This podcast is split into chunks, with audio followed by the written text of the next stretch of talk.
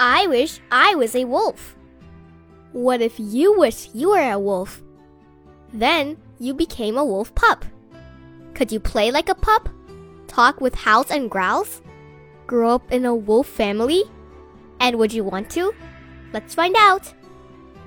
Wolves live all over the northern part of the world. They can be found in forests, grasslands, and mountains. They even live in the cold Arctic near the North Pole. Wolves look like big dogs. They act like dogs too. That's because they are dogs, wild dogs. Wolves don't live in houses. Wolves live far from people with their own wolf families. A wolf family is called a pack. The pack has a mother, a father, and wolf kids called pups. Young adults help take care of their little brothers and sisters. A big brother or sister plays with the young pups and watches for danger while the rest of the pack goes hunting for food. Wolf pups watch adult wolves and copy what they do. Pups practice hunting by playing with each other. They chase and wrestle. They will use these skills to hunt animals for food. Wolves eat meat from deer, elk, caribou, moose, and bison. Wolf packs work together to hunt these large animals. Adult wolves eat a lot of meat. Then, the adults throw up mushy meat for the young pups to eat. Thrown up meat is easy for pups to chew with their little teeth.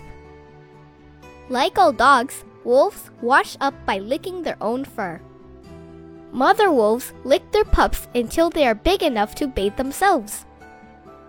When wolves have something to say, they lift their noses and howl. A wolf pack howls together to say, We're a great team. When wolves are apart, they howl to tell each other, I'm over here. Howls can be heard for many miles.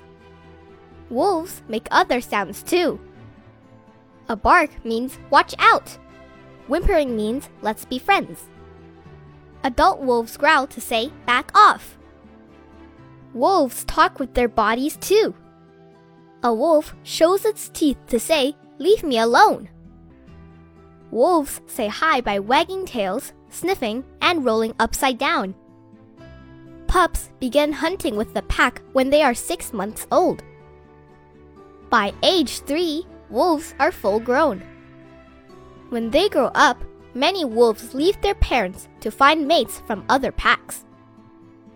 These wolves start new packs with pups of their own.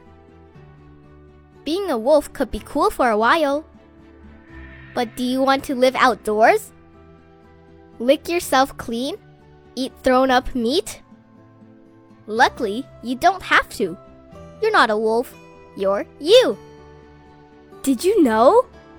A large adult wolf can weigh up to 175 pounds.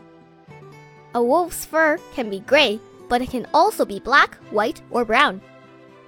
Wolf howls can be heard from 10 miles away. Wolves can run as fast as 40 miles per hour. The average lifespan of a wolf in the wild is 6 to 8 years. Hi, friends! Have you ever seen a wolf before? Not in the zoo.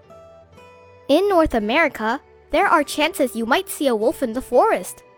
Please be careful when you are walking in a trail. Come back next time. I will be talking about another animal.